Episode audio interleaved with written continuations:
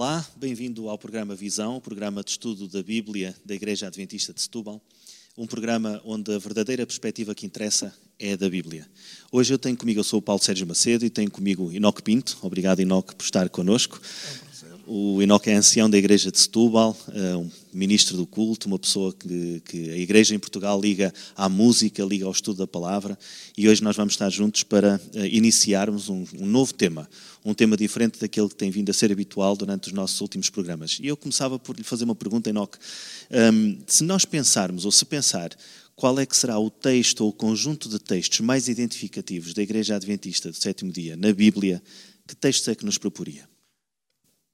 Primeiro que tudo, boa noite também àqueles que nos seguem através da internet.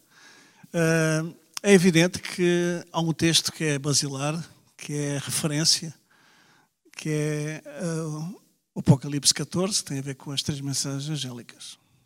Eu também penso que quando um adventista de sétimo dia pensa em algo que o identifique, pensa de facto em Apocalipse 14. E nós vamos ter a possibilidade, durante as próximas semanas, de estudar este tema das mensagens angélicas, as três mensagens angélicas. Se calhar eu começaria por, eh, por fazer uma breve reflexão sobre o aparecimento, o momento histórico do aparecimento da mensagem adventista do sétimo dia. E de facto nós localizamos ali por volta uh, dos anos de 1843, 44 e seguintes, em que a mensagem adventista uh, foi espalhada primeiro nos Estados Unidos, depois pela, pelo mundo inteiro. E nós, de facto, quando pensamos nesse momento histórico, refletimos sobre o aparecimento de muitas filosofias, de muito tipo de perspectivas e cosmovisões uh, relativamente à, explicação do mundo e do, próprio ser humano no seu contexto. foi um momento histórico em que apareceram perspectivas ateístas, como por exemplo o materialismo histórico a partir dos escritos de Marx, em que apareceu a perspectiva evolucionista, em que profetas também nos Estados Unidos apareceram uh, com determinado tipo de visões e interpretações sobre o fim do mundo, em que houve também o nascimento daquele que é considerado provavelmente o maior ateu a escrever no século XIX, Friedrich Nietzsche. Também foi uh, o momento em que apareceu na Pérsia o fundador da Igreja Bahá'í e onde em vários locais, nos Estados Unidos, no país de Gales, na Escócia, havia pessoas a estudar a Bíblia e muito particularmente a profecia do livro de Daniel. Foi neste momento histórico que uh, Guilherme Miller e, os, e, todas as pessoas que seguiram as suas perspectivas relativamente à segunda vinda de Jesus, pensavam eles na altura, uh, estudaram também o livro de Daniel, tiveram um grande interesse sobre os livros de Daniel e de Apocalipse e começaram a formar o corpo doutrinário da Igreja Adventista do sétimo dia. Isto é particularmente importante refletirmos porque vemos que, ao mesmo tempo que as pessoas se interessavam pela Bíblia, existia também um conjunto de doutrinas, de filosofias, de religiões que surgiam uh, como um contraponto, digamos assim, uma contrafação ehm, à própria Bíblia. E nós vamos começar uh, a estudar durante esta, esta série de, de semanas, digamos assim, uh, esta mensagem central da mensagem dos três anjos que encontramos em Apocalipse 14. Só que antes de lá chegarmos, nós vamos começar esta semana a falar sobre um capítulo específico do Apocalipse, que é o capítulo 12. Um capítulo considerado de charneira dentro do livro do Apocalipse. Porque nós vemos que no capítulo 1 eh, nos é apresentado a personagem central do livro de eh, Apocalipse. A revelação é a revelação de Jesus Cristo, que é a personagem central deste livro. E depois, nos capítulos seguintes, de 2 até ao 12, nós vemos as sucessivas vitórias que que são apresentadas em Jesus através de três séries de sete, de, de cartas a sete igrejas, de sete selos e de sete trombetas, até que chegamos ao capítulo 12 de Apocalipse, que faz uma, um início, digamos assim, de uma explicação da verdadeira batalha entre Cristo e o seu inimigo, Satanás. Nós estamos a introduzir este trimensário para compreendermos porque é que chegamos a este capítulo uh, 12 uh, de Apocalipse. Eu, se calhar, começaria, Enoque, para lhe dar a oportunidade de nos introduzir este capítulo 12, para dizer que, de facto, nós vemos aqui aquilo que nós chamamos o grande conflito com dois personagens centrais, não é? Que grande conflito é este e onde é que começou? A Bíblia uh, dá-nos algumas orientações, bem que uh, ao descobrirmos que este grande conflito, segundo narra não só Apocalipse 12, mas também uh, Isaías, Ezequiel, nós descobrimos que neste contexto do grande conflito, ele começou no céu. E começou no céu, no ambiente onde nós sabemos que é harmonia, que é paz, que é amor, que é justiça. E, como tal, um, o Apocalipse narra que esta batalha que ocorreu uh, é fruto exatamente de alguma coisa que Deus dotou as suas criaturas criadas à sua imagem e semelhança. Não só os anjos, mas também aqueles depois que uh, foram criados uh, nesta terra.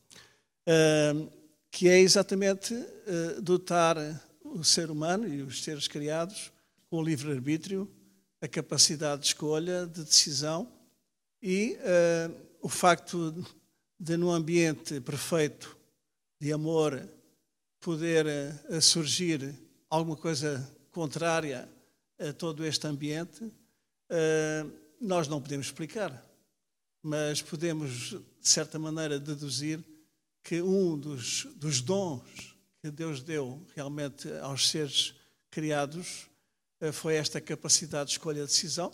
E isso eh, resultou depois em, eh, na escolha que este ser, que era o mais perfeito de todos, Lucifer, ser criado, claro, ele desenvolveu toda uma estratégia de engano, de perversidade, para pôr em causa exatamente o governo de Deus. Nós podemos ler aqui Apocalipse. Aliás, nós vamos uh, falar sobre uh, o tema desta semana, que é realmente Apocalipse 12, de uma forma que não segue uh, a cronologia, ou pelo menos a, a, ordem em que o texto nos aparece. Uhum. Vamos ver alguns aspectos sim. soltos que são os mais importantes. Mas eu, eu, propunha que nós pudéssemos ler aqui o versículo 7 a 9, que é onde sim, nos fala é precisamente a batalha no céu. Que diz: Então houve guerra no céu, Miguel e os seus anjos batalhavam contra o dragão, e o dragão e os seus anjos batalhavam, mas não prevaleceram, nem mais o seu lugar se achou no céu. E foi precipitado o grande dragão, a antiga serpente que se chama o Diabo e Satanás, que engana todo o mundo. Foi precipitado na terra e os seus anjos foram precipitados com ele esta linguagem não é uma linguagem simbólica, portanto, o pois que aconteceu não. foi mesmo uma, mesmo uma batalha, não é? E, e nós podemos ver um, por, por, este texto que foi uma batalha que teve, acima de tudo, a, a, ver com aquilo que era a acusação, Satanás quer dizer precisamente o adversário, o acusador. o acusador, portanto, a acusação que ele estava a fazer em relação ao caráter de Deus tinha precisamente a ver com aquilo que o, que o Enoque disse, quer dizer, eh, Deus é um Deus bom que quer o bem das suas criaturas, mas era acusado de ser alguém que não dava uh, a, liberdade. a liberdade. E nós vemos por escritos, inclusivamente uh, inspirados de Ellen White, que um dos aspectos que estava em cima da mesa era também o, o ciúme, uh, a inveja da posição que Cristo ocupava no céu relativamente à criação. E, e, quando nós olhamos para aqui, nós vemos esta linguagem bélica. Miguel é o nome do chefe dos exércitos, uhum. é o uhum. nome de batalha de, de Cristo, Cristo, e que foi algo de real. Mas uh, o, capítulo, o capítulo 12 do Apocalipse apresenta esta batalha como tendo um vencedor e um vencido. um vencido. Esse é um aspecto que nestes versículos mais me impressiona, uhum. Eh, porque de facto nós vemos Satanás a ser expulso, digamos assim, no céu, depositado na terra, e a passar do céu a batalha para a terra, deixando Cristo continuar a ser a personagem que Satanás quer atacar, mas agora já precisa de atacar através de interpostas pessoas, não é? É evidente que esta transição do céu para a terra ocorreu exatamente depois da queda, não é? Porque hum, nós, o relato do Gênesis diz-nos exatamente que uh, o facto de uh, no céu ter havido, portanto, este início do grande conflito, uh, ele só se concretizou depois em termos de terra quando efetivamente os nossos primeiros pais, Adão e Eva, caíram. Porque até então uh, Satanás só tinha acesso uh, à árvore do conhecimento do bem e do mal. É? E só podia tentar naquele lugar. Por isso ele poderia ter acesso a todo o jardim, mas tentação só naquele lugar. E isso fez com que uh, ele apostasse completamente no engano, né, em toda a situação de sedução, para levar os nossos primeiros pais à queda. E quando isso aconteceu, então uh, foi manifesto o plano de Deus, Adão e Eva.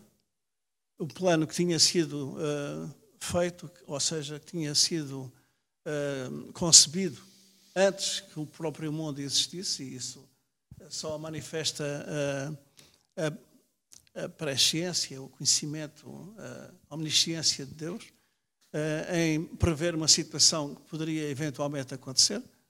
E, e como tal, este conflito que agora vai se instalar nesta terra é resultado da, do facto de Satanás ter vencido os nossos primeiros pais e, como tal, agora o seu reino é neste mundo. Mas é interessante porque aqui, eh, quando eh, Paulo, tu leste aqui no capítulo 12 que houve esta batalha nos céus e que eles não prevaleceram, mas foi precipitado o grande dragão, a antiga serpente, ou seja, faz referência aqui à serpente que aparece no, no em Gênesis, não é? no início uhum. do desenvolvimento da, da, desta terra e da, da, criação que Deus, entretanto, tinha uh, realizado. E uh, Satanás é precipitado na terra e, por outro lado, é banido do céu, exatamente no momento em que se cumpre o plano da salvação, em termos de o próprio Cristo ter vindo a este mundo, tomando a forma humana e entregando-se por nós isso fez com que esta batalha, que inicialmente eh, começou no céu, fosse então vivida eh, por Jesus Cristo na terra. E em tudo, Jesus foi vencedor. E este aspecto faz com que nós tenhamos fé e certeza de que através de Jesus também nós podemos vencer as nossas, as nossas dificuldades, os nossos problemas, pela fé, assim como Jesus também venceu pela fé. Quando nós olhamos para, este, para esta batalha, do seu ponto de vista espiritual, uhum. há uma coisa que, que de facto até custa nós compreendermos como é que as pessoas que estudam a Bíblia, ou mesmo aquelas que não estudando não, não têm a fé suficiente para o compreender espiritualmente, como é que não conseguem ver com nitidez aquilo que a Bíblia apresenta sobre este caso, que é a diferença entre um pai amoroso e uma criatura que, que odeia.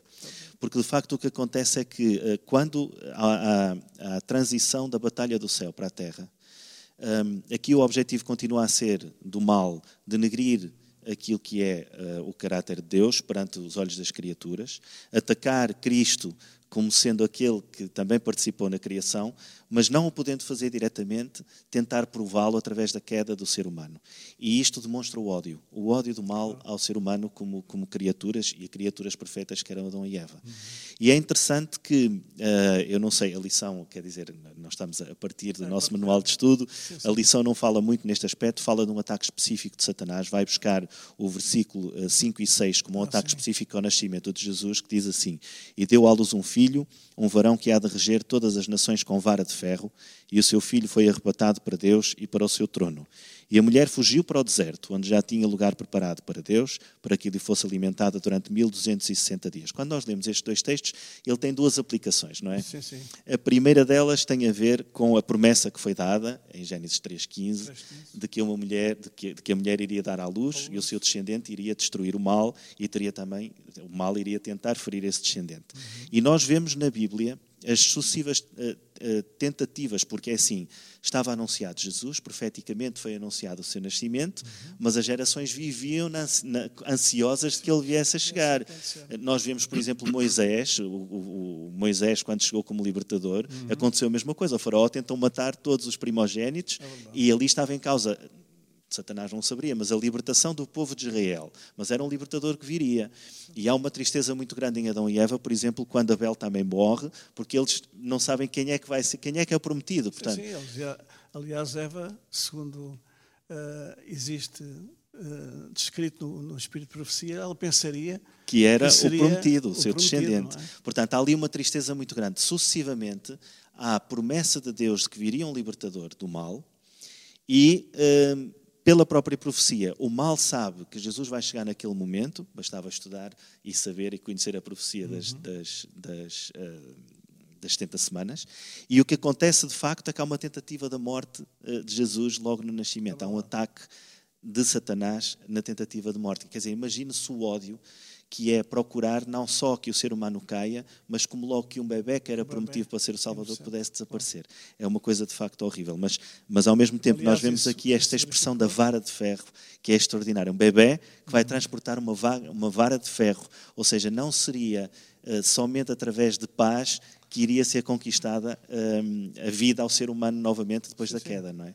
Uh, aliás, uh, é interessante porque esta vara de ferro uh, revela uma soberania indestrutível, que, no entanto, era tão frágil uh, como qualquer ser humano, não é? Porque uh, Jesus, embora tivesse a dupla natureza, natureza divina e natureza humana, ele, ao nascer em Belém, a sua natureza divina foi como se tivesse ficado em, em stand-by. É? Para quê? Para que, como humano, e desta maneira, usando os recursos que qualquer ser humano pode utilizar, pudesse mostrar que a lei de Deus era possível obedecê-la, era possível glorificá-la, honrá-la, e foi isso que aconteceu ao longo da vida de, de Jesus. É? Esse, esse, aspecto é muito importante e, e o Enoque está a salientá-lo, que é esta questão de facto que Jesus venceu na sua natureza humana. Uhum. E por essa vitória de Jesus, porque esta, esta primeira, esse nosso primeiro estudo sobre as três mensagens, mensagens angélicas uh, focam muito na questão de vitória de Jesus sobre Satanás. É. Quer dizer, este é um, é um grande conflito claro. que tem um vencedor que já venceu, e que, cuja vitória vai ser celebrada de uma forma que nós já conhecemos qual é. Muito bem. Portanto, isso é um aspecto muito importante que nós temos que, que, E Jesus venceu na cruz, mas também venceu na obediência da sua vida. Ora bem. E este aspecto é muito importante porque, de facto, na sua vida como ser humano, ele obedeceu, obedeceu até à morte, obedeceu sendo tentado em tudo como qualquer ser humano. E há aqui uma pequenina frase que nós temos no nosso estudo que eu, que eu, gosto, que eu gosto uhum. muito. Diz: Quando aceitamos pela fé o que Cristo fez por nós, a nossa dívida de pecado é cancelada e os pecados são perdoados. Portanto, nós estamos perdoados da nossa condição sim, sim. pela fé. E depois acrescenta: cobertos pela justiça de Cristo, aparecemos perfeitos diante de Deus. Ora bem. Isto é, a nossa vitória é a vitória que já, que já está é, em Cristo. E é este pormenor que é extremamente importante porque uh, às vezes fala-se muito na justiça de Cristo, mas não se percebe o que é que é a justiça de Cristo. É exatamente face à lei, ele em tudo foi irrepreensível. Ele obedeceu. E agora uh, ele tem a capacidade, pelo facto de ter vencido através da, da, da sua morte e da sua ressurreição, ele agora tem a capacidade de uh, comunicar essa mesma justiça a cada um de nós. Ou seja, empoderar, se é que se pode dizer assim, o ser humano, aquele que aceita Jesus como seu Salvador pessoal, empoderá-lo para que ele possa também ter uh, a capacidade de obedecer, uh, que por vezes é contrária à nossa natureza. Nós, é? nós não temos, uh, por, por inerente à nossa natureza humana, o ser humano não tem facilidade em obedecer. Mas através de Jesus podemos receber essa bênção. Eu estou-me a recordar de um, de um, livro em 2005, 2006 que a gente publicou na publicadora que era um livro uma, branco com uma capa com sim, umas sim. letras laranja que se chamava A Justiça, a de Cristo. Eu ainda o tenho. O Enoque também o terá com certeza absoluta. Eu lembro-me a dificuldade que foi encontrar muitas vezes as expressões corretas para, para para expressar a beleza e a profundidade do que é esta, esta justiça, esta justiça imputada e, e, comunicada. e comunicada, exatamente. A profundidade que são estes dois conceitos, a justiça que leva ao perdão e a justiça que leva à obediência. À obediência. E uh, eu gosto muito de um pensamento da, da, do Espírito de Profecia que diz que Jesus, uh, ao vencer Satanás, ele adquiriu, portanto, a bênção de poder eh, salvar as pessoas, mas também de suprir as nossas deficientes obediência com a sua obediência perfeita. Isto é qualquer coisa maravilhosa. É, muito profundo, de facto, e que pela fé nós, nós a aceitamos, mas que precisamos de facto de ver as coisas com, de um ponto de vista espiritual para compreendermos a profundidade, uhum. sem dúvida nenhuma. E eu reitero, esta, é, é, é, o que nos é apresentado é uma vitória, isso é muito importante, porque é uma vitória que também é nossa, não pela nossa força, mas em Jesus e, e, e com o Espírito Santo na nossa vida. E é interessante nenhuma. porque uh, aqui, uh, quando eu comecei a ver este tema, uh, que Jesus ganha e Satanás perde, imediatamente eu associei Jesus ganha pela fé. Porque a referência que ele nos dá é exatamente pela fé. Nós também poderemos vencer exatamente dentro do mesmo contexto, ou seja, pela fé. Não há outra maneira. Porquê? Porque, aliás, toda a, a, o Evangelho, não é? Revela exatamente que, através de Jesus, nós somos uh, capacitados para viver esta nova vida, uh, tendo a certeza de que Ele venceu e nos garante também essa mesma vitória. Uh, porque Ele venceu da mesma maneira que nós podemos vencer, venceu pela fé. Exatamente. Aqui vamos ler os textos que nos sim, dizem sim. isso. É o versículo 10 e o versículo 11 que dizem, então, 12, do capítulo 12, é muito, exatamente. Muito então ouvi uma grande voz no céu que dizia: Agora é chegada a salvação e o poder e o reino do nosso Deus e a autoridade do seu Cristo, porque já foi lançado fora o acusador de nossos irmãos, há versões que dizem derribado, uhum. o qual diante de nosso Deus os acusava dia e noite. E eles o venceram pelo sangue do Cordeiro e pela palavra do seu testemunho e não amaram as suas vidas até à morte.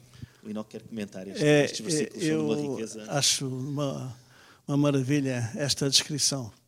Primeiro porque uh, é através da morte e ressurreição de Jesus que Satanás deixa de ter acesso ao trono de Deus. É? Lembramos da experiência de Jó no passado, não é?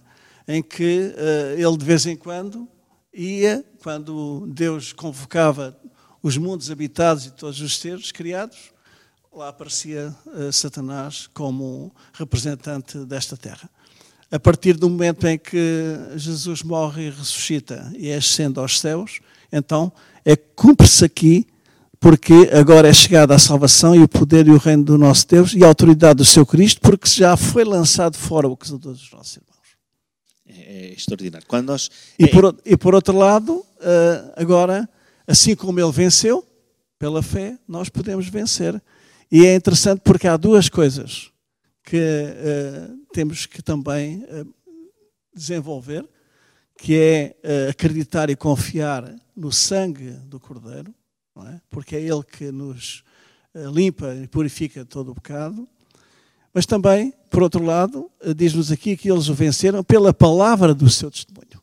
Este é outro aspecto extremamente importante, é que temos que aliar as, duas, as duas situações. Primeiro, a certeza de que é o sangue de Jesus que nos garante o perdão e a salvação. Mas também, por outro lado, a palavra do seu testemunho não é mais nem menos que a maneira como nós agora uh, também partilhamos com os outros esta boa nova da salvação que o Senhor Jesus uh, nos dá de uma forma tão bela. É? É, é, realmente, quando nós, ah, nós vimos da batalha no céu, e depois começa o texto a dizer então. Então pressupõe que depois da derrota no céu há uma grande voz. Eu gosto muito desta expressão que diz ah. uma grande voz no céu. Há um anúncio público. Isso é extraordinário porque nós de facto estamos no enquadramento profético do anúncio de qual é o papel de Jesus e que Satanás está derrotado. É uma grande voz, e fala da salvação, do poder, da autoridade de Cristo, como, como o Enoch disse, anuncia que foi lançado fora o acusador. E depois no versículo 11 quando fala do sangue, também diz: não amaram as suas vidas até à morte. E esta pequenina expressão de não amar a vida até à morte é extremamente importante porque nos, nos coloca uh, onde nós deveríamos estar. Quer dizer, uh, dá-nos a humildade suficiente para compreender claro. que aquilo que nós passamos nesta terra não é o mais importante. É o mais... Isto é muito complicado. Passar de um texto profético para, uma, para um texto existencial que faça a diferença na nossa vida é muito mais fácil a gente ficar Deus disse, Cristo fez, sim, mas sim. dizer assim, na minha vida isto vai ter um efeito prático. E o efeito prático é, as minhas decisões de vida não vão ser para proteger a minha vida aqui, a minha saúde aqui. Não, não estou a dizer para a gente não proteger a saúde, não é claro. isso. Mas que a minha vida aqui, a minha saúde aqui, o meu bem-estar aqui, não é esse o objetivo. É esse Todas essas coisas são instrumentos para me preparar para outra isso, vida. Isso mostra, mostra só uma coisa, é que o amor de Jesus por nós uh, é tão magnífico tão grandioso que quando nós nos deparamos com o amor, que existe um amor igual, é? ou seja, como é que é possível alguém amar desta maneira?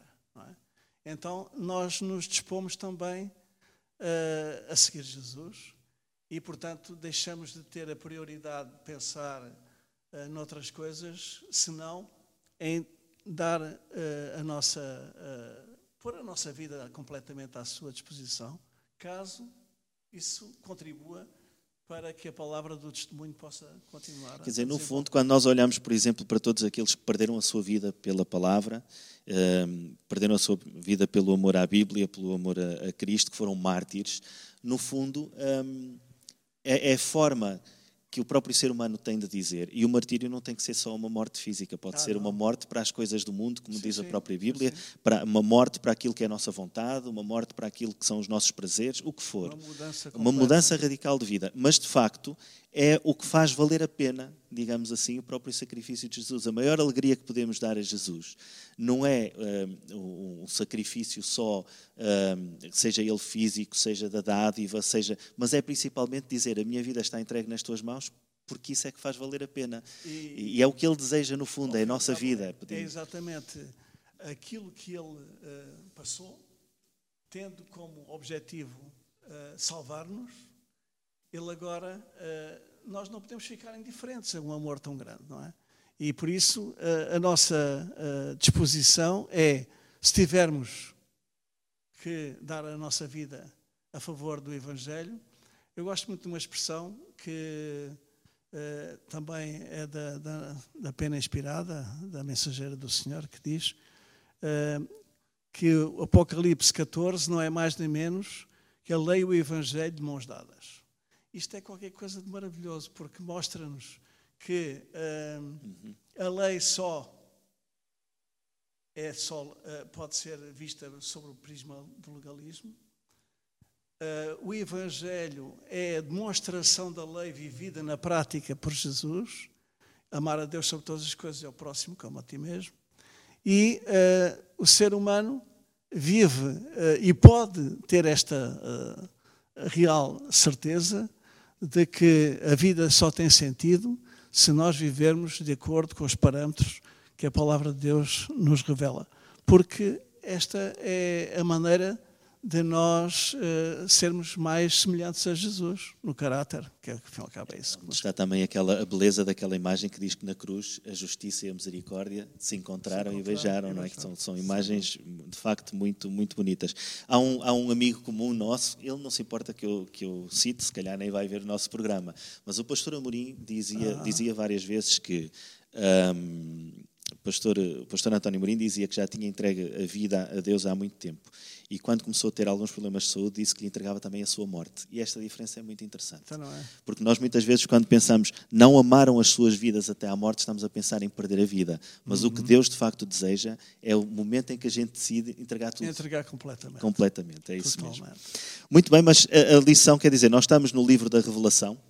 E o livro da Revelação, na visão adventista do sétimo dia, uhum também tem um impacto histórico muito, muito profundo, porque a nossa visão relativamente à profecia é historicista. E, portanto, sim, sim. há principalmente dois textos, Apocalipse 12, 6, que nós já ah, lemos, mas vou voltar a ler. E a mulher fugiu para o deserto, onde já tinha ah, lugar sim. preparado por Deus, para que ali fosse alimentada durante 1260 dias. E depois, dos versículos 14 a 16, vemos novamente aparecer este período de tempo profético. Uhum. Diz: Foram dadas à mulher as duas asas da grande águia, para que voasse para o deserto, ao seu lugar, onde é sustentada por um tempo e tempos, tempos então. e metade de um tempo fora da vista da serpente. Uhum. E a serpente lançou da sua boca atrás da mulher água como um rio para fazer que ela fosse arrebatada pela corrente, por alguma razão era a água. E a terra, porém, acudiu à mulher, e a terra abriu a boca e tragou o rio que o dragão lançara da sua boca, e por alguma razão aparece aqui a terra. É Eu tenho a certeza que o estudo nos vai clarificar isto nas semanas seguintes, claro, e não claro. vamos entrar nestes pormenores sim, sim. já, mas há um, um pormenor aqui muito importante: é que, de facto, a mulher no deserto tem um comprimento temporal muito importante na história, que começou numa altura e acabou claro, noutra altura. Claro. Quer, quer falar um pouco sobre isso? É, este período da igreja. Quem é a mulher, antes de mais? A mulher é a igreja. A igreja. A igreja. Uh, aparece outra mulher no Apocalipse, mas é considerada prostituta, portanto é uma igreja falsa. Mas esta, esta Se calhar igreja. podemos ir pelas cores, uma mulher que aparece vestida de Sim, branco, branco. símbolo de pureza, como sendo a Exatamente, mulher que, e que- outra- que representa a noiva, A portanto, noiva. A, a igreja verdadeira e pura que se entrega a Jesus, e uma mulher de escarlate ou vermelha que exatamente. representa uma, uma apostasia da, da igreja. O que se verifica é neste período da história, a Idade Média, em que, de um, de um modo especial, nós enquadramos hum, o princípio dia-ano e estes 1260 dias tornam-se em 1260 anos, ou um tempo, tempos e metade do tempo. Portanto, vamos buscar o princípio que está em Números 14, relativamente a que um Exatamente. dia corresponde a um e ano. Em Ezequiel 4, 4 a 6. E eh, este período de 1260 anos começa exatamente em 538 eh, e vai até 1798. E é este período de tempo em que a mulher, eh, aqui simbolicamente representada no deserto. Não é? É interessante porque é-nos dito que eh, ela, no deserto, eh, pronto, vamos estudar isso mais tarde, não é? Eh, o facto de a terra a ter recebido e eh, o, o dragão ou Satanás procurar destruir essa mulher mostra-nos exatamente a, a- a estratégia para que a igreja de Cristo fosse completamente destruída. E é por isso que Deus vai levar a mulher para o deserto, mas é interessantíssimo porque é-nos dito que Deus vai cuidar desta, desta mulher, não é? E isto é, é maravilhoso porque diz que a mulher foi alimentada no deserto, a terra aj- ajudou a mulher e, portanto, eh, são manifestações do poder de Deus para manter a sua igreja, eh, mesmo eh, em situações de, de extrema eh, necessidade e, e de extrema aflição.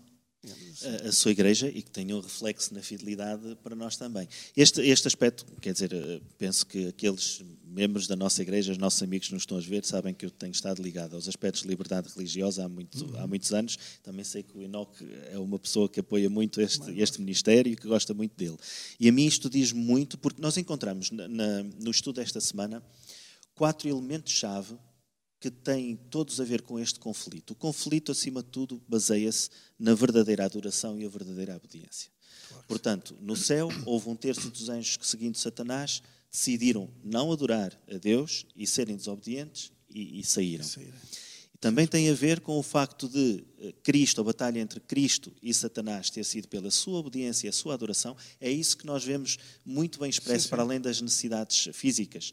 É isso que nós vemos na tentação de Jesus, é a adoração e a obediência que Jesus vence. Portanto, vemos também a, a vida de Cristo como sendo um momento importante relativamente à adoração e à obediência. Vemos este aspecto muito importante dos 1260 anos.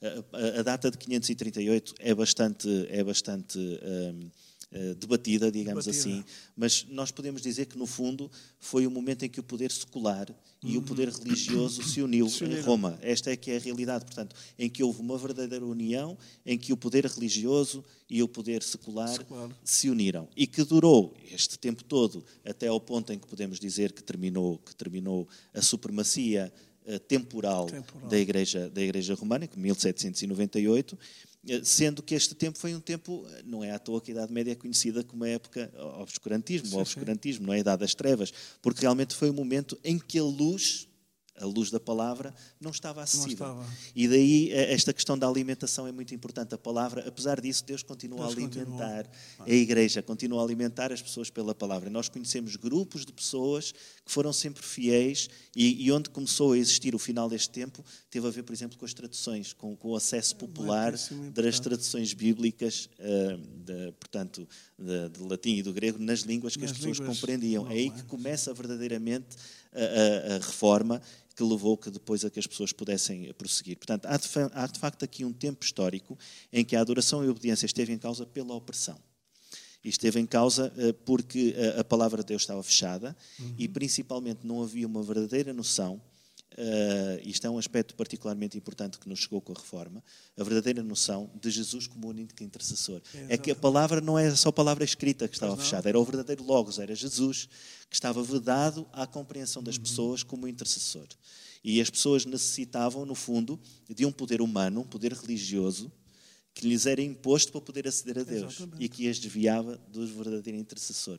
Portanto, foi esta batalha que se deu com a mulher Também. no deserto, é. que, foi, que foi muito importante e que Jesus e que, e que, Deus abençoou esta igreja durante este tempo todo. Também há razões para, para ser a água e a terra aqui é, é importante, porque a terra um, também é o sítio onde surgirá no final dos tempos a última besta, também Exatamente. como sabemos.